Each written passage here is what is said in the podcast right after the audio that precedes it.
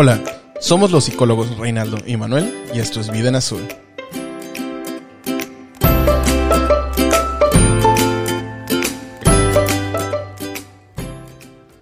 Hola, ¿qué tal Manuel? ¿Cómo estás? Muy bien, Reinaldo. ¿Tú cómo estás? Muy bien, muy contento de estar grabando otro episodio más de La Vida en Azul y con la sorpresa de que hoy se encuentra el doctor Fernando Ayala aquí con nosotros una vez más. ¿Qué tal, doctor? ¿Cómo está? Hola, ¿cómo están? Muy buenas tardes. Este, muy feliz, muy feliz de este, agradeciendo nuevamente la, la invitación de poder estar aquí con ustedes, este, contribuyendo con un episodio más en este proceso muy difícil para los padres, otros terapeutas o maestros o quien sea que esté escuchando, que es la, la psicoeducación.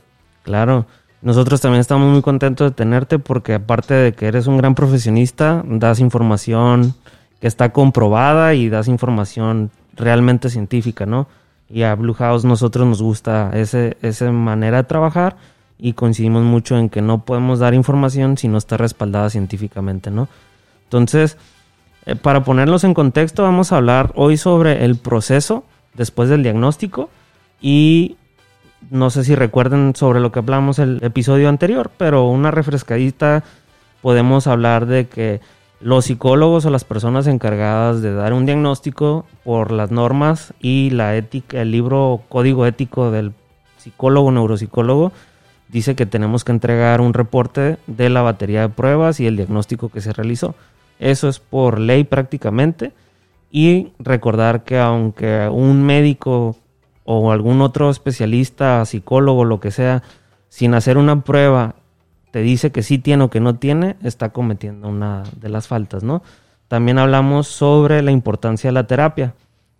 ¿Recuerdas, Reinaldo? Así es, pues la importancia de la terapia dentro del proceso posterior al, al, diagnóstico. ¿Cómo vamos trabajando en conjunto con el neuropsicólogo para recibir ese reporte, leerlo, analizarlo y saber qué metas vamos a trabajar con el niño? Así es y recordarlo a la parte de la escuela, que es súper importante porque en la escuela se cumplen varias cosas que en una terapia no, como a lo mejor la socialización, el tema educativo, como aprender literalmente las materias que son español, matemáticas, geografía, etcétera, ¿no? Entonces, esa es una de las cositas que les podemos refrescar el día de hoy. Hoy vamos a hablar sobre lo que implica después del diagnóstico, ¿no? Que es el tratamiento ya sea médico, y de terapia. Así que nos gustaría comenzar en la parte de la medicina, específicamente en la neuropediatría con el... Pues sí, mira, antes de, de platicar, yo creo que sobre la cuestión neurofarmacológica, yo lo, que creo que, que, falla mucho, fíjate, es este que los papás, yo les llamo diagnósticos de, de vacíos, pues, ¿no? Este, traen un papel, este, acudieron a X entidad, la que sea, con buenos psicólogos certificados, bien, bien, bien evaluado el menor, no, no crítica sobre eso, todo bien hecho, un reporte bien escrito y todo. Pero aún así creo que a veces nos, nos falta un tiempo de explicarlo en palabras muy sencillas, muy, muy prácticas para el familiar. El, ah. el, el diagnóstico lamentablemente de la, de, de la, condición del espectro autista, pues yo entiendo, también soy papá de dos, este, debe ser no debe ser fácil, para nada, no estoy diciendo que sea fácil. Pero yo he visto que a veces un psicólogo determinado les dice que tiene retraso global del neurodesarrollo o un neurólogo les decía que tenía epilepsia y ocupaba medicamento. Y pareciese ser que son mejor asimilados por los padres de familia o en términos generales por la comunidad que lamentablemente a veces esta condición de este espectro autista. Entonces, el problema, y lo hemos platicado ya con anterioridad, creo yo, del, término, ¿no? Trastorno del espectro autista, es que es, un espectro que es gigantesco, es enorme. Y entonces yo lo comparo un poquito con epilepsia, que a mí me toca ver epilepsia. Entonces tú puedes tener epilepsia y, tomar una medicina y tener un doctorado y no haberte limitado nada en tu funcionamiento neurológico, como puedes tener unas epilepsias que lamentablemente afectan tu desarrollo neurológico de una manera muy intensa y lamentablemente no vas a poder ni hablar o vas a tener inclusive este, entrar dentro de la condición de espectro autista por la encefalopatía epiléptica. Los dos se llamarán epilepsia dentro de este universo, pero cada una es muy diferente. Claro. Afortunadamente en epilepsia pues hay más este, elementos para poder clasificarlas un poco mejor. Y eso todavía falta mucho en la condición de espectro autista. Afortunadamente ya hay más posibilidades de marcadores genéticos, podemos hacer baterías genéticas con mayor facilidad, como microarreglos cromosómicos, y tratar de aterrizar con una cuestión más objetiva y precisa es si hay una posibilidad de encontrar esta posibilidad genética, exactamente qué es lo que esperamos, qué funciones cumple ese gen o ese cromosoma, y hacia dónde nos debemos de enfocar desde un punto de vista más objetivo que este universo que es el espectro. Claro. Ahora, dentro de todo este proceso, yo veo que el papá dice, pues ya me metí a internet, eh, Google dice que de mil cosas que tiene autismo, yo nomás veo con 100. Entonces, si 900 no tiene, pues y nomás tiene 100, por ende no estoy muy conforme con el diagnóstico. Y creo que de aquí parte, fíjate, buena parte de la problemática después de los papás. ¿sí? Sí. Entender o pensar que con un curso intensivo de una cuestión terapéutica de uno o dos meses todo se va a resolver, o de que entrar a una X escuelita todo va a estar bien, o de que peor tantito. Eso es raro, gracias a Dios, los papás no, no quieren saber de medicinas, está bien. Este, eso ya me encargaré yo de explicar cuándo y por qué y dónde. Sí, pero este, que quisiesen que las vitaminas sobre todo, o la nutrición, o que una cándida y la radicas y listo, y, y- y te vas por soluciones muy sencillas por realmente no entender qué es lo que estamos hablando con el diagnóstico. Entonces, no solamente creo yo que la gran obligación que tenemos, eh, quien hace una evaluación o quien empieza a trabajar con una familia con la condición del espectro autista, no es decir, eso está bien realizado, no hay discusión. Fíjate que la psicóloga está certificada. Fíjate Claro. que hizo ADOS, fíjate que hizo ADR, fíjate que hizo SQ, fíjate que hizo eh, CARS, y, y está bien. El papá no tiene idea de qué estás hablando. Sí, ¿sí? claro. Son, son siglas que para ellos no tienen ningún significado. Más bien tienes tú que explicar por qué es este diagnóstico, qué implica este diagnóstico, y en base a, ya conociendo todo el paciente, pues ejemplos muy específicos que está presentando el paciente en síntomas, explicar cómo entra dentro del criterio. Y también explicar que el, el niño va madurando y los síntomas van a ir cambiando, pero el criterio va a permanecer. Sí, porque las necesidades son diferentes. Son edades distintas y no es la misma necesidad que tiene un niño de dos años o un niño de 10 años. Entonces el cerebro es cambiante.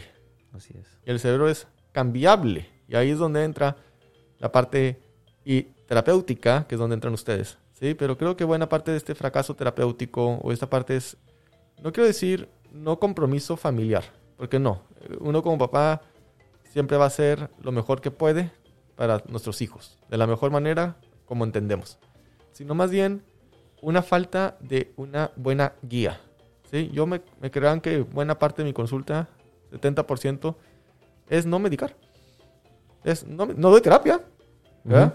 Pero para nada. Aquí nadie lo va a saber que viene cada semana. Vienen cada seis meses, de hecho. ¿verdad? Los que no medico vienen cada seis meses o cada año. Pero trato esa hora de ser muy práctico. ¿Sí? De ver qué te está sirviendo, qué no te está sirviendo, en dónde nos falla, dónde nos falta. ¿sí? Y a veces veo que el papá, yo le llamo la pirámide, ya lo hemos platicado. O sea, van hasta, hasta lo más especializado, pero el sueño está mal, pero la tecnología está mal, pero la, la pantallas están mal todo el día en pantallas. Y entonces yo me pongo a pensar, pues, este terapeuta, ¿cómo no ha visto eso? Sí. O sea, si realmente quiere ayudar a su paciente, ¿verdad? ¿Cómo no ha visto que cómo le va a ayudar si no ha platicado con la mamá de decirle que el niño no va a avanzar nada si está enfrente de una pantalla 10 horas al día? Claro. Sí, o sea, ¿dónde esperan que con mucho esfuerzo y desgaste y traslado acudan a X lugar a terapia una vez a la semana? Una mísera hora a la semana, aparte, ¿no? No, no, no, va tres horas a la semana, no, tres míseras horas a la semana. ¿Sí? Si nomás va y se encierra el niño. Sí. ¿sí? Entonces, yo creo que la clave aquí en esto es, después del diagnóstico, ya de por sí es un impacto muy grande, papá. Es que dar- tienes que dar tiempo. Tienes que, pasan por diferentes fases de procesos. Tú no puedes acelerarla, ni debes de acelerarla. Tú el mensaje que tienes que quedar claro es, no me desaproveches. No me desaproveches una ventana de oportunidad. En una oportunidad que estamos teniendo de detectarlo a los dos años, de detectarlo a los tres años, que toda la chamba de uno, ya me imagino más ustedes, va a ser mejor, va a ser más fácil si empiezas desde temprano. Claro. Dicen todos los estudios y estoy completamente de acuerdo. Factor pronóstico número uno, cohesión familiar. Cohesión familiar no es apoyo. Apoyo es incondicional. Es raro que yo no vea un apoyo al 100% dentro de las mejores medidas del papá. Siempre es fácil juzgar por fuera y de por sí son familias y papás que ya están juzgados por todos lados, ¿no? Principalmente por sus propias familias. Sí. El niño está muy chiqueado, es que tú lo tienes así. Aunque tengan otros tres hijos y los otros tres Sí, también. sí, sí. Y algo bien común que dicen, ah, a ese chiquito". niño le falta unas nalgadas nada más, está muy chiqueado. Ojalá fuera tan fácil. Sí, y ¿Verdad? eso, y eso generalmente lo dicen los abuelitos, en mi experiencia, que está bien, pero como dices, no están educados en el tema, tal vez, no, no, no hay información suficiente, y esa es la parte donde entras tú en tu consulta y nosotros después de tu consulta, ¿no? Educar a la persona y explicarle qué es lo que ocurre dentro del espectro autista, por qué las cosas son un poquito diferentes o bastante diferentes dependiendo del caso, y por qué necesita seguir este protocolo que ya está científicamente comprobado para poder lograr las metas, ¿no? Y pues de cierta manera eh, hacer la, la coerción familiar que tú, que tú mencionas hace ratito, porque pues uno pensara que a lo mejor en todas las familias debería cumplirse, pero desde el proceso en el diagnóstico que pues nos ha tocado literalmente familias que nos han dicho, ¿sabes qué? Dame chance porque me voy a divorciar por el diagnóstico que le acaban de mi hijo. Y pues ahí ya no se cumple. Ya se destrozó todo el ambiente familiar y ocurren mil y un cosas que no debieron de haber ocurrido por solamente un diagnóstico que no está mal. Es un diagnóstico que se dio y es una manera de vivir distinta a lo neurotípico, ¿no? Pero El diagnóstico debe servir para dos cosas y solamente dos cosas. Jamás debes de permitir que etiqueten a tu niño. Jamás debes de permitir, como si supiéramos, qué va a poder y no va a poder hacer. exacto, Son dos cosas las que te deben de ayudar. Uno, poder entender mejor a tu hijo y darle un mejor acompañamiento. Porque no vas a poder acompañarlo bien si no lo entiendes. exacto. Y número dos, tener una guía, no estar solos como familia, no estar solos como mamá, no estar solos como papá, sino tener alguien que realmente te esté llevando de la mano, ¿sí? Te esté orientando, te esté trabajando contigo. No nomás encierren con el niño en un salón, jueguen con él. No te estoy diciendo que no les sirva y nuestra vida a veces es tan triste porque odian su escuela, porque no la pasan bien con su escuela, que en la primer terapeuta que tienen, que juegan con él, el niño va contentísimo, ¿sí? Y los papás encantados, ¿no? Porque pide el niño ir con X terapeuta Claro. porque va a jugar. Sí. ¿sí? Entonces a veces yo me pongo a pensar, mira, pues qué triste, ¿no? Yo quisiese mejor que, que el niño fuese contento porque va a natación, o va con los caballos, o va al arte, o va a la música, y no sea porque va a ir a jugar con un adultote. Es. Yo no, no soy experto, terapia de juego puede ser una estrategia a lo mejor interesante, Sí. pero yo creo que una parte es con el niño y muy buena parte. No lo creo yo, perdón. Ahí sí hago una aclaración. ¿sí? Lo dicen todas las guías. ¿sí? Sí. Porque a veces uno, cuando lee las guías, dice, no inventes, qué, qué diferente hacemos las cosas aquí. ¿Sí? Qué diferente hacemos las cosas aquí. ¿Sí? En muchas guías, por ejemplo, el del trastorno por déficit de atención del preescolar, en todos lados del mundo, ni siquiera es trabajar con el menor. Se trabaja única y exclusivamente con la familia. Y tiene toda la lógica del mundo. ¿Sí? Porque si no, la sociedad les vendemos un, un- una, una cosa y les vendemos que el niño tiene un problema. Y como el niño tiene un problema, el niño necesita terapia. Y el niño necesita doctor, el niño necesita estudios, el niño necesita evaluaciones cada dos años y el niño necesita medicamento. ¿Sí? Y pues uno cumple, uno cumple, uno cumple, uno cumple. ¿Sí? Eso es lo que les vendimos. ¿Sí? Y está mal. Porque si no, yo me hago la siguiente pregunta: ¿cuándo va a terminar las terapias? ¿Cuándo van a terminar los medicamentos? Inclusive la parte que me toca a mí. ¿Sí? Pues va a terminar cuando tú tengas más asesoramiento, más capacitación y tú puedas manejar de una mejor manera los, los retos conductuales que pueda estar presentando tu niño. ¿Sí? Pensando que siempre la parte madurativa nos va a beneficiar, pero que a veces no se trabaja al contrario. Nos va a perjudicar, porque ese niño va a tener más necesidades comunicativas que no se están satisfaciendo, que les va a poner a través de conductas, a través de golpes, o a través de gritos, o a través de pegarte. Y pues se te hace fácil dárselo porque pues ya está grande y no, y no lo aguantas o no lo puedes sostener. Y es, se vuelve un problema muy grande. Muy Eso grande. Nos toca sí. verlo diario. Sí, sí, y, y no, no por hacer el escenario peor, pero ese niño va a ser mayor de edad eventualmente. Y ese niño, cuando sea mayor de edad, va a tener consecuencias independiente del diagnóstico, ¿no? Y pues esas consecuencias pues son bastante graves para una persona que no comprende cómo funciona el mundo en su totalidad porque a lo mejor no estuvo bien acompañado. Porque un buen niño que crece y se vuelve mayor de edad, bien acompañado, sus consecuencias van a ser menos negativas porque va a tratar de comunicarse, va a tratar de ser lo más funcional ante esta sociedad que a lo mejor sí es muy disfuncional, pero la idea de todos los servicios terapéuticos e incluso de todos los servicios médicos es que seas una parte importante de tu sociedad y que funciones de acuerdo y la ayudes a mejorar, ¿no?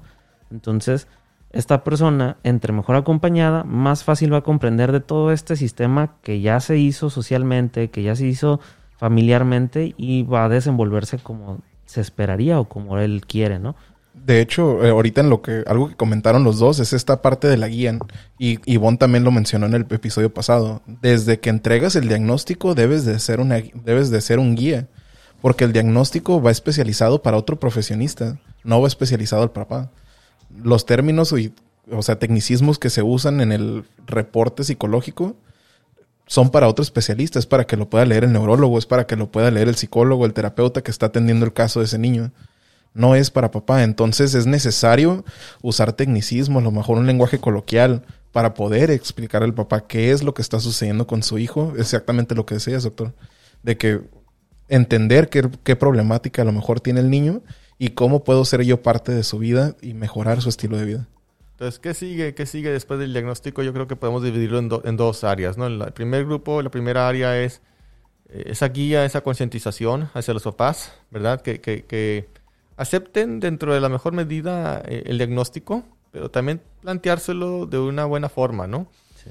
Una, una, oportunidad, una situación de neuroplasticidad, de, de cambiar dentro de lo posible, porque sabemos que hay cosas que pues no se van a poder cambiar hasta que no tengamos un entendimiento genético de qué proteína o qué gen es el que falta.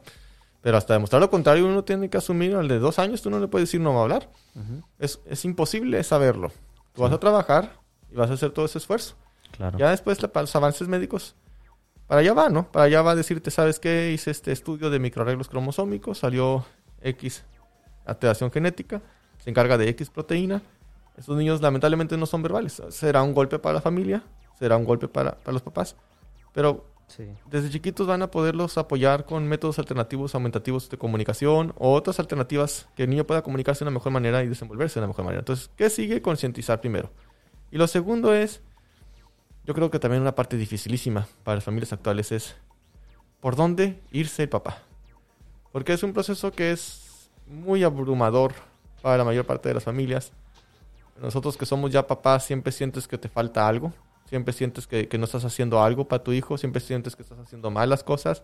Resulta que te dijeron de este método terapéutico, resulta que te dijeron de estas vitaminas y tú no se las estás dando y resulta que se las tienes que dar desde que tenía dos y ya tiene cuatro y cómo es posible que no se las diste y tú estabas haciendo esto, ¿sí? Entonces termina siendo un proceso que, que hasta cierto punto tú lo permites y también uno tiene que guiar, claro. ¿sí? En redes sociales, en Facebook, en blogs, pues ¿para qué te metes? No todo les funciona a todos. Y tú tienes que ver, al menos yo como doctor, a mí me tienes que demostrar, ¿sí? A mí no me puedes decir, yo le di X vitaminita de que la conseguí de Estados Unidos y me la trajeron de Noruega, ¿sí? Y ya con eso va a estar bien. Ah, y te la venden en dólares y carísimo, ¿no? Uh -huh. Tiene que haber un estudio científico que son muy difíciles de tener con la condición del espectro autista uh -huh. que demuestre la eficacia. Y entonces, en base a esas recomendaciones de guías, que es la mejor evidencia científica, ya es una guía es un proceso validado ¿sí? de medicina basada en evidencia ¿sí? sobre estudios de cientos de miles de niños. La experiencia, la medicina basada en experiencia es cosas del siglo pasado. ¿sí? El doctor viejito que ha atendido dos mil pacientes ¿sí? y que en base a esa experiencia él tiene la mejor decisión es medicina de la prehistoria. Cuando yo puedo tener acceso a la evidencia de cientos de miles de pacientes. ¿sí? La condición afecta a 1% de la población global. ¿Sí? Entonces, uno en 43 niños, uno en 110, uno, uno, en uno en 44 ahorita. ¿Sí? Entonces, en es, Estados Unidos. Puedes tener acceso a mucha más información con estudios bien realizados. Entonces, ¿qué recomiendan las guías? ¿Dónde dice que tienes que empezar? ¿Sí? Y dicen en terapia modificaciones conductuales. Sí. ¿Sí? Y ahí es un proceso que me cuesta mucho trabajo darle a entender a los papás. Porque el papá me dicen, yo veo todo bien con mi hijo, doctor. Tú, yo como neurólogo sé que hay un montón de detallitos, ¿no? Sí. Si tan solo hablara, me dice. Para el papá, para la familia, para el entorno social, lo que más llama la atención de ese niño de 3 años, 4 años, bueno, los muy capacitados, 2 años, a los 2 años tiene que decir, recuerdo, 25 a 50 palabras y frases de dos palabras, y si no, por lo menos una evaluación. No significa que tenga la condición, pero por lo menos requiere una evaluación. Sí, sí, a lo mejor Entonces, existe algún problema de lenguaje. Hay, sí. Y uno dice, pues tengo que llevarlo a terapia de lenguaje. Pues sí, la terapia de lenguaje es lo principal, porque mi niño no habla. Claro. ¿sí? Pero acuérdate, el concepto, el primer criterio es deficiencias en la intención comunicativa. Uh -huh. El niño, yo tengo niños de dos años que no dicen leche, no dicen galleta, no dicen ni mamá. Claro. Pero te dicen las letras, te dicen los números y te dicen los animales. Así Y les digo, mira, eso es un muy buen ejemplo de cómo están los dos criterios diagnósticos de la condición del espectro autista. Deficiencia en la intención. Lo que él le interesa, lo que él sí quiere comunicarte, te lo dice. Y el segundo criterio, que son patrones repetitivos y restrictivos. Es muy restrictiva su conducta en que nada más le quieren interesar los números. ¿Está mal que se sepa el abecedario a los dos años? No, hombre. Si a mi niño de seis estoy batallando para el abecedario todavía, ¿sí? O sea, está cuatro años adelantado, Sí. por así decirlo. Pero es más fácil típicamente para un niño decir más leche, más agua, más galleta, dame más. ¿Sí? O sea, cognitivamente tiene muchas fortalezas. Pero si no le interesa, lo otro no lo va a hacer. Y eso es un objeto muy interesante porque la terapia de lenguaje entonces a este niño, como a la mayoría, si no va antes acompañada principalmente por un programa de modificación conductual, ¿sí? va a avanzar muy lento. Y a veces cuando no sabes tú, porque yo no sé por qué como sociedad somos tan pacientes, perdón aquí ustedes que están como terapeutas, ¿sí? tan pacientes con lo terapéutico. Si yo veo que ahí llevas un año, no has visto un avance, wow, no sabes ni qué está trabajando y lo sigue llevando una o dos veces por semana. A- A mí no me, no me cabe en la cabeza cómo pueden hacer eso, pues cómo puedes llevar un proceso como si fuese taekwondo, como si fuese ballet. Ni siquiera taekwondo, porque taekwondo avanzan de cinta cada seis Sí. meses, ¿no? Por lo menos tienes tu cintita nueva, ¿no? Sí, claro. Entonces, sí tienes que ver resultados, ¿sí? El terapeuta te dirá, ¿no? Con esto es tres meses, con esto es en seis meses. Sí. Pero vas a ver esto y, y tienes que poner tú tu parte. Y él te, te tendrá que leer las cartas, me imagino yo, ¿sí? Y tiene que uno poner su, su- de su puente. Yo por lo menos con la medicina les digo, esto es de dos. De hecho, yo no empiezo medicina si no está bien el sueño, si todo el día está con tablet, en donde, si no va a la escuela. ¿Sí? Cuando yo ya tengo lo difícil, eso es lo difícil, el sueño regulado, la alimentación balanceada, la, la integración terapéutica y una escuela adecuada al sistema educativo, ahí ahora sí estoy pensando. Obviamente sí, sí la sigue requiriendo porque muchas veces se resuelve el problema de irritabilidad que tenía o la situación de la habilidad emocional solito y no requirió nunca la medicina. Sí, ¿verdad? sí. O Entonces, sea, haciendo un, un- como un recalco, un- remarcándolo ahí, yo he tenido varios niños que atiendes tú y que por este tema del COVID, o sea, empiezan a presentar conductas totalmente distintas a las que presentaban. Y ahorita que ya empezaron a ir a la escuela, resulta que se fueron. Y no hubo necesidad de medicamento, no hubo necesidad de cambiar nada, porque también pues las personas queremos hacer cosas distintas de nada más estar encerrados en una casa, en un cuarto. Y a veces eso es lo que presenta sus comportamientos. Sí, y no que el medicamento sea malo, ¿eh? Sí, he No. llegado a varios pacientes que me dicen, vine con usted, doctor, porque usted me dice que usted no medica. No, eh, yo trato de analizar, hago un esfuerzo, soy humano, Sí. ¿verdad? Hago un esfuerzo de tratar de analizar que realmente el niño ya no me queda otra opción o que realmente el medicamento sea una opción viable para este niño. ¿sí? Claro. Entonces, vuelvo a insistir, ojalá, les- yo les digo a mis pacientes así, yo soy muy directo y les digo, ojalá la vida fuera tan sencilla como que te dé esta medicina y resuelva todo. ¿sí? Que con la medicina el niño diga, ya no quiero tablet, papá, quiero hacer mi tarea. Eso, eso, eso jamás va a pasar. No, hay No, sí, sí pasa. A nosotros nos ha pasado con varios niños en terapia. Te lo, te lo puedo prometer. Tenemos un niño específicamente que estamos haciendo X cosa de diversión y dice, no, no, no, quiero hacer mi tarea. Prefiero hacer mi tarea porque me van a, a jugar conmigo, van a ser más social. Y pues sí, porque la tarea era un, un- una cosa que no le gustaba. Y como hicimos todo un programa para que sí le gustara, ahora ya prefiere hacer la tarea. Ah, no, no, no, no, no me refería a que no les guste a los niños hacer tarea. De hecho, por ejemplo, en la condición de espectro autista ahorita con la pandemia. ¿sí? ellos son, acuérdate, les, les cuesta trabajo eh, cambiar sus rutinas. Claro, eso sí. A ellos les hace mucha falta su escuela. Sí. Y el día que no van a la escuela o que quieren híbrido es un caos para ellos y para la familia. No, yo no estoy diciendo, yo estoy diciendo un niño que está enviciado, Ah, que no tiene reglas, ¿sí? Que está acostumbrado a todo el día estar con la tablet o con el videojuego, ¿sí? Y que papá dice tiene déficit de atención. Y a lo mejor sí lo tiene, ojo, ¿eh? Que, que cayó en esa adicción al videojuego. Yo le digo a los papás, ¿sabes qué? No va a ser tan sencillo.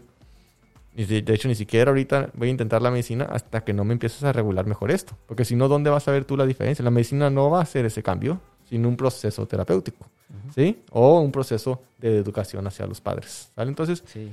por ahí empezaríamos, yo creo, ¿verdad? O yo empiezo. Y luego también espe- ser específicos con el diagnóstico, ¿no? A veces veo papás que me dicen, este, tengo que meterlo a terapia de, de- de- de integración sensorial. Bueno, pues es una muy buena estrategia. Pues es una estrategia muy válida. Hay muchos estudios desde los 60 pero el niño tiene problema de integración sensorial. No todo niño con condición de espectro autista lo tiene, ¿eh? No. Pues ni lo tiene. Entonces, ¿por qué estás pensando en un tipo de terapia con algo que tu niño en particular no lo está presentando? ¿Sí me explicó? Claro. Entonces, ahí tú tienes. O, o va en lenguaje. El niño ya habla bien con respecto a la pronunciación. Nada más que tiene muchas dificultades en la manera, pues, lo que es el autismo, ¿no? Las deficiencias en la reciprocidad en una conversación, la semántica, los pronombres, eh, el cómo articula una idea, o el que se traba y no pueda expresar bien algo. Claro. No sé, yo no soy experto, yo no soy terapeuta, no me quiero yo creer experto, soy muy respetuoso y soy pro equipo multidisciplinario, Sí. pero me cuesta trabajo entender cómo un terapeuta de lenguaje convencional le va a ayudar a este niño. ¿Sí, me explicó? Sí, Cuando y, también- y también tiene que ver la edad, porque es- no sé si estamos de acuerdo, hay, hay edades en las que no, no es adecuado saber y hacer el intercambio de una conversación tan avanzada como nada más puede ser preguntar a un niño, oye, ¿qué te gusta jugar? A lo mejor ese niño tiene 3, 4 años y va a responder preguntas así de básicas. Pero si le preguntas que cuál es tu materia favorita es su primer año de kinder, pues a lo mejor no va a poder explicar algo tan avanzado para su edad, ¿no?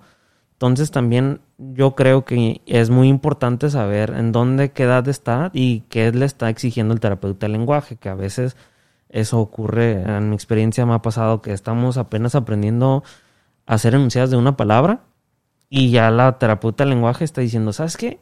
Necesito que diga, mamá, yo quiero comer esto, por favor. Y dices, oye, ok, está bien, podemos hacerlo como una meta a largo plazo.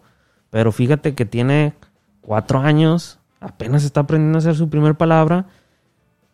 Hay que darle chancita. No hay que exigirle seis palabras por enunciado cuando apenas está aprendiendo a decir una independientemente. Y ahorita estamos en la etapa que a lo mejor está espontáneamente, que significa que de vez en cuando lo va a hacer. Y lo va a hacer la mayoría del tiempo si lo hacemos a manera de petición. Entonces, para crear esa independencia sí coincido mucho en el tema que, comenta el doctor, que hay, que hay que ver dónde está y hacia dónde lo vamos a llevar para hacer metas específicas y que sean alcanzables. Porque a veces sí hacemos algunas recomendaciones que son más avanzadas o que tienen un- una exigencia mayor a la de la habilidad del niño, ¿no? Entonces llevamos dos, ¿no? Primero, concientizar bien, guiar bien hacia los padres que implica este diagnóstico por qué establecimos este diagnóstico y que haya una aceptación dentro de lo mejor posible, ¿verdad? Nada más para que se hagan las intervenciones entre más temprano siempre es mejor. Y eso lo dice cualquier guía de cualquier lado del mundo. Lo segundo es tratar de guiar, en este caso en proceso particular, por dónde debes de empezar, qué puertas debes de tocar. ¿Sí? Este, y lo tercero ya es mi rama, la parte médica, ahora sí, la cuestión farmacológica. Siempre lo dejamos al último, fíjate si hubiera un tratamiento específico para autismo no verbal y que con esto pudiese hablar, pues no, pues para qué hablamos de todo lo demás, ¿verdad? Ya es 2050 y hay esta medicina X. Eso no existe. No existe. Y yo siempre les advierto a mis pacientes que te ofrezca, yo lo veo de esta manera, es, es- una escalera, son dar pasos muy firmes, escalones muy firmes para lograr un objetivo concreto. De poco en poco, como decía ahorita Manuel. ¿sí? No, no, no esperes seis palabras cuando vas en una, ¿no? Vas con dos, después vas con tres y después vas con cuatro y se consolidan bien. ¿verdad? Son pasos firmes, pero siempre habrá en este camino quien quiera aprovecharse. Y no hay nada pues, que peor que aprovecharse de un papá o una familia que está desesperada, ¿no? Y te ofrecen que pues, la queloterapia, que matar la cándida, que con la nutrición es todo, que... Sí, entonces, yo- si te enfocas mucho en una sola área, me vas a descuidar otras áreas. Claro. ¿sí? Es importante la alimentación y autismo, ya tuvimos un chat de eso, claro que sí. Toma lo que es importante, cuida tus hábitos, quédate tranquilo con este niño y si tiene problemas muy serios gastrointestinales, apóyate en el área médica, gastroenterólogo, pediatra, etcétera, o un buen pediatra, ¿sí? Y, y abarcas bien esa área, pero no me descuidas las demás áreas. Hoy me tocó un pacientito de primera vez, igual, no diagnóstico, seis años. Yo nunca doy diagnósticos en una sola consulta, ni se confirma ni se descarta en una sola consulta, ya lo platicó en la, eh, en la sesión pasada de podcast, súper importante, ¿eh? Sí. Por más bien que tú lo veas, si te hay una evaluación completa de una persona certificada, pues gracias a Dios lo estás viendo así de bien y no ha sido de gratis. Así es. un trabajo muy fuerte que han llevado los papás de 4, 5, 6 años, manda madurez de niño, Sí. y tú no estás indagando lo suficiente en una sola consulta. Eso sobre todo va, ojalá hubiera también aquí pediatras que estén escuchando esto, ¿verdad? Porque aunque sea un pediatra y sea especialista, no te hace ser experto.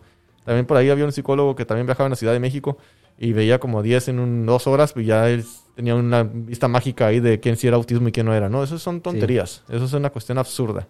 Eh, Eso sí lo platicamos. No quiero indagar mucho en esto. Entonces, a lo que voy yo es con la, con la cuestión de atajos, casi siempre dúdalo. Si suena muy bonito para ser cierto, dúdalo. Ponte a pensar cuántos niños no hay con esto. Si fuese cierto eso, cuántos no lo hiciéramos, cuánto no se replicase. ¿Sí? Y no es una cuestión de un misterio. Lo que pasa es que nos cuesta mucho trabajo entender las situaciones complejas. Queremos sintetizarlo en una cuestión muy sencilla. Entonces le decía de este niño de 6 años con datos muy francos de condición de espectro autista de alto rendimiento, o lo que antes se llamaba síndrome de Asperger, ¿verdad? Y la mamá diciendo que pues era nada más porque tuvo un problema en la audición y que requirió tubos de ventilación. Sí, no dudo que haya tenido el problema de audición, lo valoró un colega otorrinolaringólogo. Si él determinó que requeriría los tubos de ventilación, por supuesto que sí. Y, y le ayudaron, por supuesto que sí, pero no quita todas estas cosas que yo estoy viendo cuatro o tres años después. Claro. No, queremos a veces ser muy sencillos, simplificar mucho las cosas. Es, es nomás la audición, ocupar los tubos, santo remedio con esto. Sí, Sí. Y, y- y disculpa que te interrumpa, pero en San Diego y me imagino que aquí también es protocolo muy común antes de dar un diagnóstico de autismo, arreglar todo este tema o más bien ver el tema de si tiene problemas auditivos y si tiene problemas de visión. Es protocolo auditivo. Vías aferentes siempre en cualquier alteración del neurodesarrollo tienes que asegurarte que estén bien. Sobre todo, pues obviamente aquí entra audición y vista, ¿no? Entonces te decía de la cuestión neurofarmacológica es qué hay, qué, qué sí se puede ofrecer, qué está aprobado, ¿verdad? Este, en primer lugar, eh, y con una evidencia científica muy baja y con un poco nivel de eficacia, los omega 3, sobre todo en menores de menores de 5 años. Mientras no batalles para dárselos, no lo vales. Y si batallas mucho, o, buscar formas de que lo pueda asimilar de una mejor manera. Y sobre todo un niño que tiene mucha restricción alimentaria y no pueda estarlos adquiriendo de manera, este, digamos, en su alimentación, ¿no? Después, aprobados por FDA, está para el manejo de la irritabilidad, los cambios de humor y el control de sus impulsos. Yo procuro que tenga ya un diagnóstico muy concreto, haya cohesión familiar y tenga por lo menos tres meses de terapia antes de pensar que sí necesita la medicina. Sí. Ojo, ojo, ojo, que si el terapeuta luego, luego a la segunda, tercera sesión me dice, ¿sabes qué? Ve con el doctor Ayala de vuelta porque no he podido. Ya, porque yo ya sé que está con un experto y el experto sabe que va a avanzar mucho más rápido si este, este niño está regulado. Sí. Aquí actúa sobre el receptor de dopamina 2D y hay dos medicamentos aprobados en niños, que es la risperidona y el aripiprazol. Los dos son de cuidado, sí, son de cuidado. Hay muchas cosas que tienes que vigilar, sobre todo con la risperidona, problemas metabólicos. Y tú como doctor, en el momento que tú prescribes, tú te haces responsable. Al menos yo así lo asumo. Entonces tú tienes que platicar con los papás. Esto puede incrementar el apetito, esto puede dar problemas metabólicos y uno pues está, vigilándolo y trata de como que echar ese empujoncito para sacarlo de esa de esta parte de la irritabilidad del niño y que pueda funcionarte el esfuerzo que están haciendo los papás con la terapia y la escuela y de esta manera a lo mejor en seis meses o un año máximo tratas de quitárselo. Sí. Y luego existe el manejo de las comorbilidades. Esos son bien importantes. Nuestra obligación en un niño con condición de espectro autista no es nomás ver la condición, es ver las comorbilidades. Es como un adulto que le llega a un paciente con obesidad. Si tú un paciente que te llega a revisión de obesidad no ves si no tiene colesterol alto, triglicéridos altos, diabetes o hipertensión, pues hiciste una pésima consulta. No significa que tenga que tener todo mal, ¿eh? Puede salir como quinceañero todo. Pero el hecho de que tiene autismo tú tienes que voltear a ver comorbilidades. ¿Con qué empezamos? Sueño. Sueño. Casi nadie pregunta sueño, ¿eh? Como terapeuta tienes que asegurarte que duerma bien primero antes de que, Sí, que avance con nosotros, nosotros siempre preguntamos eh, qué pasa, por qué están estos comportamientos, a qué hora se duerme, a qué hora se despierta, si se despierta durante la noche, si duerme las, no sé, ocho o seis horas corridas y dependiendo de las edades, ¿no? Pero de- si es un niño de dos, de dos años a cinco años, que es nuestro público en ocasiones, tiene que dormir de 8 a 10 horas mínimo al día. Tiene que tener tres características, lo hemos platicado ya también. Continuo, reparador, independiente. Y te lo juro que el 70-80% de las familias ahorita no tienen ninguna de esas tres características, sobre todo la independiente. Sí. Que los queremos ahí al lado no es lo correcto para niños. No les digo yo, hay guías, las pueden bajar, autismspeaks.com, sueño y autismo. Eso está en inglés, pero a, a lo mejor está en español, no lo he encontrado yo. Bueno, sueño. Problemas de integración sensorial, y una muy importante, el trastorno por déficit de atención con hiperactividad. Oscila mucho las estadísticas de acuerdo a la casuística y quién lo evalúa, ¿verdad? Pero Sí. pueden ir desde un 30 hasta un 70%. Entre más alto rendimiento, es más que vaya hasta 50, 70%. Ya cuando tienes algo que es más probable que un volado, tienes que buscarlo adrede. Ujú. Ahí siempre es bien difícil el reto de decir, ¿tienes déficit de atención? O al niño no le interesa. Porque acuérdate que autismo es, si me interesa lo hago, si no, no lo hago. Selectividad. La selectividad. Entonces a veces dice no puede, no quiere poner atención, pero si conductualmente no está moldeado eso y al niño simplemente no le interesa y no hace un esfuerzo, pues no es déficit de atención. ¿Sí? Pero bueno, buscarle, ¿verdad? Esas son, y epilepsia, pues que puede pasar hasta en un este, 20 a 40%, también dependiendo de la serie. Y pues obviamente hay un, tratamiento concreto que se les ofrece a estos niños, ¿verdad? Entonces, estos prácticamente es del área médica, los principales tratamientos. Ah, bueno, y manejo para ansiedad o manejo para depresión que pueda estar presentando el niño. Ahorita lamentablemente en pandemia ha sido muy complicada para la salud mental de nuestros niños. Yo actualmente les digo a mis pacientes tal cual, así con la misma energía que estás dedicándole para protegerlo del COVID, esa misma energía necesito que le dediques en cuidar su salud mental. Sí. El niño ya tiene que estar de vuelta integrado a una escuela. ¿Sí? La escuela debe tener los protocolos, obviamente. No estoy diciendo que no te cuides, pero es muy importante cuidar la salud mental a esas alturas de la pandemia, ya dos años después de haber iniciado. ¿eh? Sí, sí, sí. Sí, y no nada más la salud mental del niño, también la de la mamá y el papá, porque pues obviamente todo esto de la pandemia ha sido un desgaste de todos índoles, ¿no? En cualquier área ha habido un desgaste tanto social, económico, familiar, el que tú pongas, hay un desgaste, ¿no? Entonces sí es importante mantener una cabeza clara, una cabeza desocupada de problemas, porque pues el tener problemas y no solucionarlos complica más nuestro estilo de vida y sí es importante que por lo menos nosotros en, en Blue House sí recomendamos que las familias, no todas voy a echar mentiras tampoco, pero algunas sí les recomendamos, hey, necesito que vayas a terapia porque todo lo que tú traes, de alguna manera, le está afectando a mi cliente, a tu hijo, y eso me está haciendo que me detenga un poquito en el proceso, ¿no?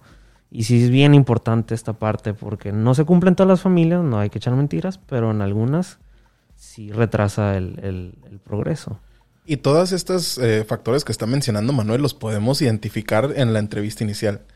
Que eh, cuando llegamos a la entrevista inicial, muchas veces, antes de comenzar con las preguntas que nosotros le vamos a hacer a los papás específicas para entender el diagnóstico de su hijo y qué es, o sea, qué dificultades está teniendo en casa, primero eh, algo que nos gusta preguntar es cuáles son tus preocupaciones principales.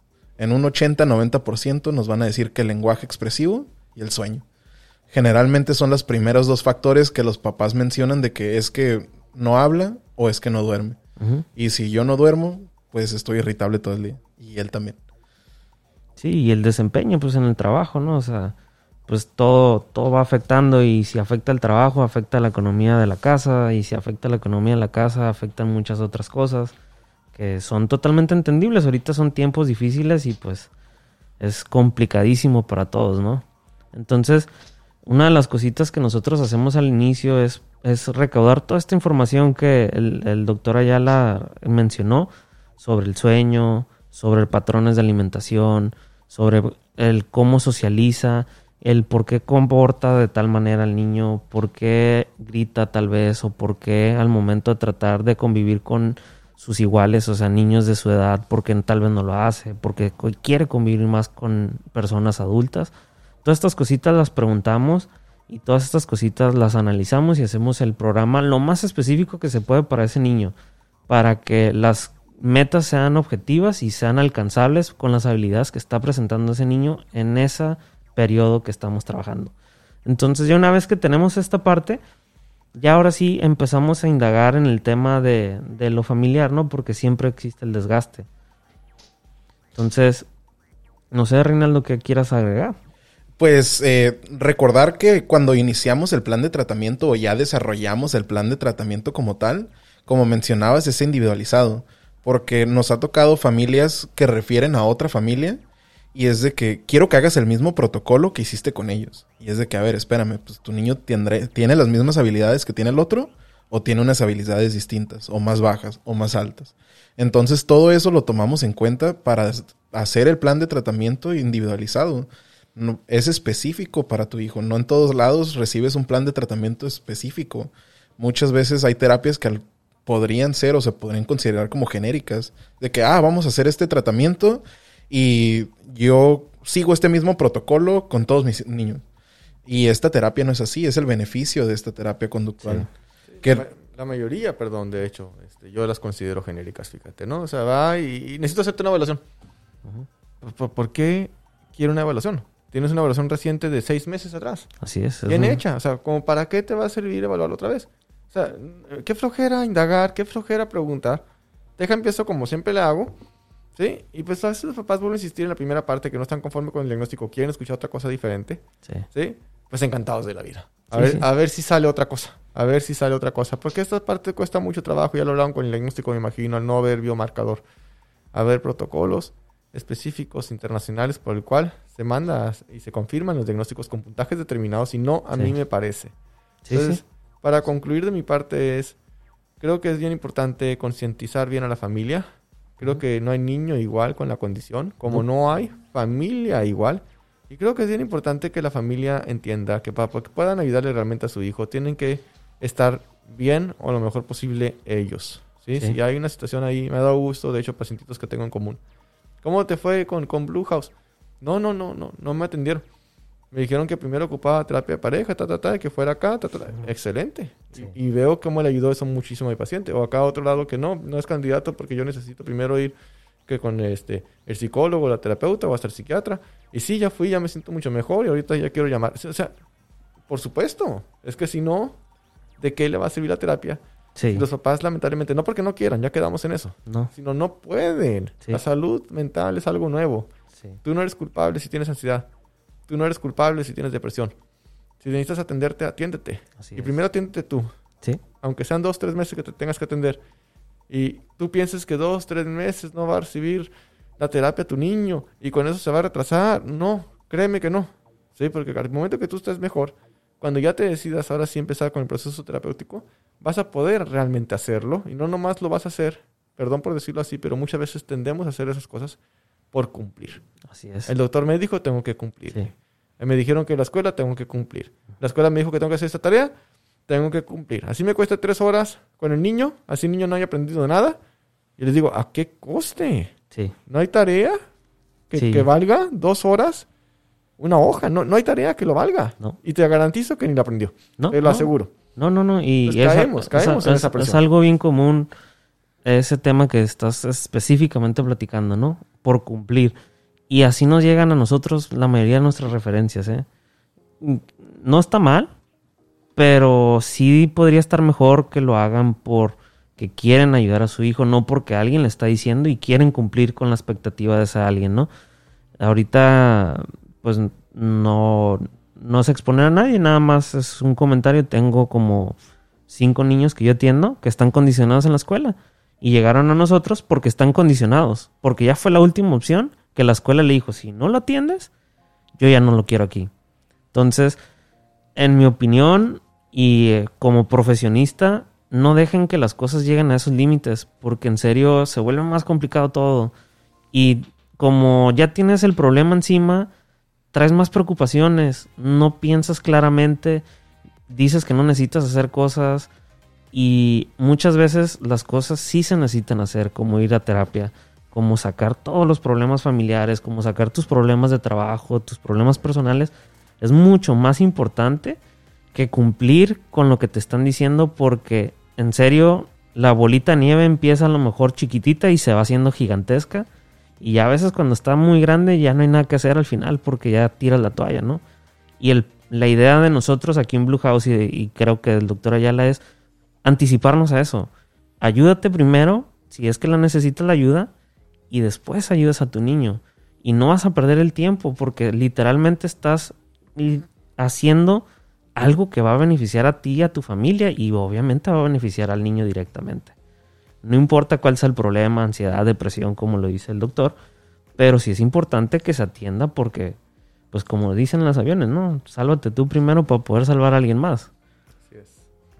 Ok, bueno, con esta parte ya vamos a ir concluyendo el podcast. Yo solamente tenía una pregunta extra para el doctor. Eh, muchas veces cuando se hace una evaluación a un niño que tiene dos, tres años, muchas veces el neuropsicólogo le recomienda hacer otra evaluación a los cinco años. ¿Cuál ha sido tu experiencia con eso? Pues yo creo que sería una pregunta más bien que le tendrías que hacer al neuropsicólogo, ¿no? Es decir, Mira, yo, yo te digo que trato de serlo muy respetuoso y, y espero no sonar irrespetuoso. Yo no, yo no puedo abarcar todo, ni pretendo abarcarlo, ni me interesa abarcarlo. Si acaso leo un poco de ABA es para pues, entender el concepto, pero jamás voy a, eh, voy a certificar en ABA porque resulta que no saben hacerlo aquí en Tijuana y lo voy a hacer yo también. ¿no? O, o voy a certificar en PEX porque pues nadie sabe qué, qué clase de soberbia requiere un individuo, ¿no? Este, no va por ahí, pues. Sí. Entonces, yo no te podría contestar esa pregunta porque yo no lo estaría solicitando. Sí. ¿Me explico? Muchas veces al neuropsicólogo, yo en particular, mando al, al niño en etapa escolar. Cuando vamos a tomar una decisión. Yo creo que, al menos yo lo mío en la parte médica, yo creo que como papá tú tienes la obligación de preguntar por qué. Ujú. Ya. ¿Por qué? ¿Por qué el doctor me va a pedir una resonancia magnética? Ujú. ¿Por qué? Y si la respuesta es coherente, congruente, hay una razón correcta del por qué, y aparte yo lo analicé, ya lo investigué, todo está bien, pues se la hago. Pero creo que el error garrafal es decir, ¿yo qué voy a saber? Si el neurólogo la pidió, pues yo la hago muy obediente. O peor tantito, ¿no? Pensar que al fin alguien le pide una resonancia magnética a mi niño con autismo. No se la había pedido a nadie. Gracias a Dios a alguien ya me lo estudió de esa manera. No, típicamente no pedimos una resonancia magnética nada más para que sepan en autismo porque salen normales. No hay una alteración estructural y no vamos a sedar a un niño. A menos que tenga otra complicación, una discapacidad Ah. intelectual o epilepsia, alguna otra cosa, y sí se pide, ¿vale? Sí, sí, sí. Entonces, no sé esa respuesta. Yo sí trato de siempre analizar, no genérico. Me choca el genérico. El genérico es fácil, fíjate. ¿Sí? Es muy sencillo decir, tienes dos, a los cinco te revalúo. ¿Sí? Si tienes un electro, al año te pido otro electro, porque tienes epilepsia. Ni siquiera ahí los pido, ¿eh? Ahí están todos mis pacientes de testigo. ¿Sí? Yo pido el electro de control, aunque tenga epilepsia, solamente cuando voy a tomar decisiones. Cuando le voy a poder quitar esa medicina o porque se descontroló, a pesar de estar tomando bien su medicina. Así es. Entonces, yo a cualquier acción, nada más les pido al terapeuta, o, o yo trato de hacer ese ejercicio conmigo mismo, de decir, ¿qué vas a obtener? ¿De qué te va a beneficiar para tu paciente? Porque es un proceso, vuelvo a insistir, que esa parte tan abrumadora para la familia es mucha responsabilidad nuestra también. Mucha Sí. responsabilidad de la escuela, que se le hace esa fácil decir, ocupa, porque tiramos la bolita, ¿no? Yo ni modo que yo diga escuela no puedo con tu niño cuando te prometí que sí podía. Así ¿Sí? Ocupaba. ocup- o eres tú, es que no lo llevaba conducta. O es que es que el lenguaje lo limita, tienes que llevar terapia del lenguaje, tú no estás haciendo tu parte. Sí. ¿Sí? Entonces, Muy fácil. es mejor realmente tratar de formar equipo. Buscar humanos que realmente, genuinamente quieran ayudar a tu niño. Sí, ¿Sí? Y, y participar. Lamentablemente hasta eso es difícil. Trabajar en equipo es difícil. sí. ¿Sí? Eh, que, que las escuelas nos dejen involucrarnos. Bueno, yo no tanto, la verdad. Yo pido cuestionarios y yo no, yo no educo, yo no doy terapia. ¿verdad? Conmigo no Sí. es tanto. Yo por eso no recomiendo así como tal escuelas. Conmigo Sí. recomiendo sistemas y a veces digo, estos lugares son los que yo conozco, pero tú Claro. búscale. ¿Sí? Entonces, no, esa pregunta, Reinaldo, pues yo creo que sería una pregunta muy interesante para nuestra neuropsicóloga Estrella Ivonne, ¿verdad? Este, ver, Sí. qué nos, ver qué nos comenta el por qué y si es una cuestión genérica, es decir, si a todos específicamente se le tiene que repetir ese análisis. Desde Sí. el punto de vista médico, si el diagnóstico es claro, para el diagnóstico no veo yo ninguna razón, honestamente. Para Sí, no, reevaluar. no, no veo yo una razón. Genérica, así para todos, no, no, no encuentro yo una, el porqué de realmente, ¿no? Es una condición, eso no va a cambiar. Es mi experiencia, nunca he visto, sabes que de- a menos que el diagnóstico desde un principio haya sido Erróneo. eh, erróneo, ¿eh? Entonces ahí sí puede ser, sabes que estaba muy chiquito. Acuérdate que es un espectro gigante, ¿no? Hay desde Sí. que dos años que no te queda la menor duda. Y hay quien dice, ¿sabes qué? Salió, pero en el límite, quiero ver con la terapia y quiero ver cómo sigue. Porque eso es como un tren que no sabes a qué estación va a ir, ¿no? Tú no puedes ver a futuro. Y además tú quieres moldear ese futuro para que el niño esté mejor. Y a veces Sí. tengo casos, y sí tengo casos. Y yo digo, ah, es que encuentro este rasgo y este rasgo. Y de hecho hay un término para eso, se llama endofenotipo. O sea, no, no terminamos concluyendo porque no, no cumple todo el protocolo. Cier- Ve ciertos rasgos, pues no te alcanza a cumplir todo el criterio. Y yo le digo a los papás, usted encantada de la vida, señora. Entre manos quebremos la cabeza, entre que sí es y no es, es porque su hijo no nos da la pauta, porque va muy bien. Sí. Va tan bien que vemos este detallito, este tonito que habla, esta forma que interpreta muy literal el lenguaje, esto, pero no alcanza a cumplir al 100% el criterio. Ujú. Está trastorno de comunicación social pragmático también. Ay, es, es, es complejo el tema, ¿no? Entonces, si tú tienes dudas diagnóstica o quieres pulir el diagnóstico, porque tres años es un mundo de diferencia a esa edad, un mundo, Sí. ah, pues es súper válido.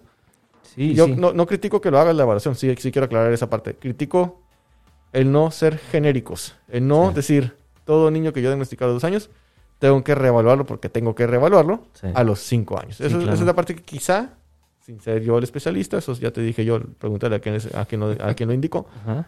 que, quizá podría criticar, como una generalidad, vaya, como una Claro, generalidad, claro. un, todos tenemos que hacerlo, Sí. ¿sale? Sí, sí, y, y con lo que mencionas, todos los niños son distintos, independientemente de un diagnóstico. Y en el caso de tu hijo podría ser un caso de autismo, pero ese caso no es igual ni repetible en el- la situación de las demás familias. Por eso, con lo que mencionó Reinaldo hace rato, no hacemos protocolos de tratamiento. Es literalmente específico para ese niño, para esa situación, para ese comportamiento específico que ocurrió de esa manera ese día. Entonces, no trates de, buscar respuestas rebuscadas ni tan genéricas porque no hay una respuesta en sí para todo, ¿no? Sí hay un protocolo de trabajo que es igual independientemente del nivel de autismo que ya está científicamente comprobado dentro del ABA. Entonces, eso sí lo hacemos, que es enseñanza sin errores y aprendizaje sin errores, ya sea con la variable de ambiente natural o ensayos de pruebas discretas.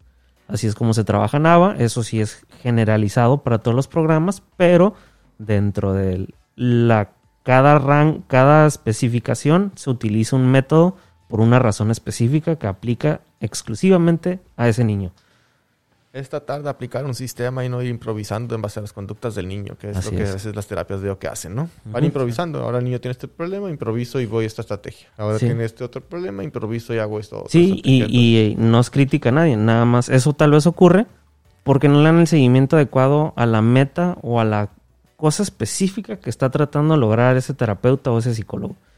Si le das la herramienta necesaria al niño, créeme que no hay por qué adivinar. Es muy claro porque es un comportamiento y los comportamientos se van desarrollando y se van trabajando y se van modificando. Literalmente así ocurre, no hay otra manera de verlo.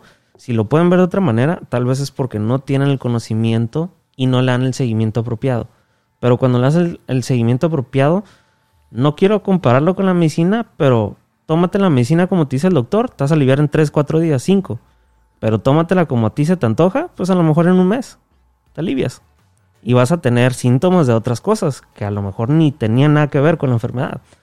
Y es exactamente lo mismo, no lo estoy comparando que el autismo es una enfermedad, solamente estoy diciendo, sigue el protocolo y vas a obtener los resultados y van a ser resultados controlados y resultados objetivos. Por eso nosotros aquí seguimos muy estrictamente todos los protocolos y sabemos hacia dónde van los comportamientos y hacia dónde se van a desarrollar. Entonces, pues creo que con eso concluimos. No sé si quieran algo agregar. No, por mi parte sería todo, doctor.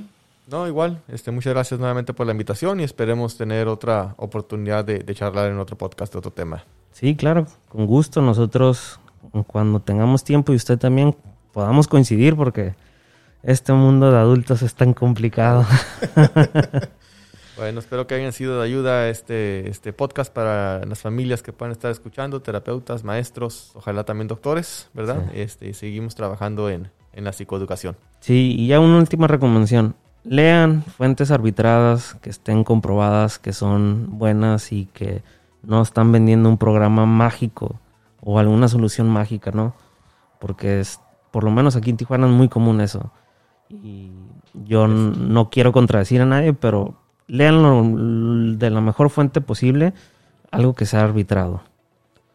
Aquí en Tijuana sobre todo lo vemos mucho por ser ciudad frontera. Es, Sí. es, es una meca. Yo me imagino que en cualquier ciudad frontera, este, país, país- países desarrollados, este, Sí. híjole, pero hay, pero de sobra, ¿eh? Sí, ah, y última cosa, no defiendo al ABA, pero también infórmense un poquito más, porque últimamente hemos tenido comentarios de papás bien preocupados de que por qué el ABA es tan malo, pero todavía no comienzan con nosotros.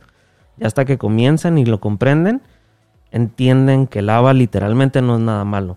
A lo mejor la experiencia que tuvo la persona con la persona que lo llevaron fue mala porque a lo mejor no estaba preparado en el tema de ABA. Pero sí infórmense bien. Sí, no de. Facebook, por favor, Facebook olvídense, Google también. Todo Eh. depende de quién aplique. No es como la medicina, pues igual yo, ¿no? O sea, eh, la misma medicina que pudo haber intentado otro doctor lo pudo haber tenido todo como zombie dopado. Y tú con dosis diferentes y maneras diferentes de haberla dado, o en tiempos diferentes también, ¿sí? Cambia completamente el escenario para el niño. O sea, Sí. es, es, es el reto que tenemos actualmente nosotros. Tratar de individualizar lo mejor posible y, y- y ver qué es lo mejor para cada familia en particular. ¿no? Claro, por eso es que claro. las consultas, por lo menos conmigo, son muy tardadas. ¿sí? Sí. Es, este, por lo menos una hora. Sí, sí. Este, y a veces las tengo que dividir en dos o en tres sesiones para poder abarcar bien este, y conocer bien toda esta dinámica. Sí, ¿no? Y pues nosotros es similar. Nosotros nuestras entrevistas tardan dos horas. Sí, me imagino. Porque es mucha información que se tiene que recabar. Desde cosas tan sencillas de cómo se levanta, cómo se duerme, qué come y qué juega y con quién interactúa. Hasta cosas más específicas ya de rituales y hábitos, ¿no? Que eso, toda esa información nos sirve porque encontramos la función del comportamiento y ahí es donde entra el programa de modificación de conductas. Si es que es una modificación que se desea por parte de la familia y obviamente del cliente. Pero bueno, Bueno, muchísimas gracias, doctor, una vez más por acompañarnos. Vamos a dejar toda la información del doctor, tanto su correo como su número telefónico, para que se, si gustan contactarse con él. Y este también nuestra información está en, el- en nuestro Facebook y Instagram, Blue House Therapy. Y nos pueden contactar por correo también si gustan en bluehousetherapy.gmail.com. Y por nuestra parte sería todo. Ah, próximamente va a cambiar a Blue House Co. Sí. Para que estén atentos, vienen cambios muy suaves y nos vemos en la próxima. Así es. Hasta luego.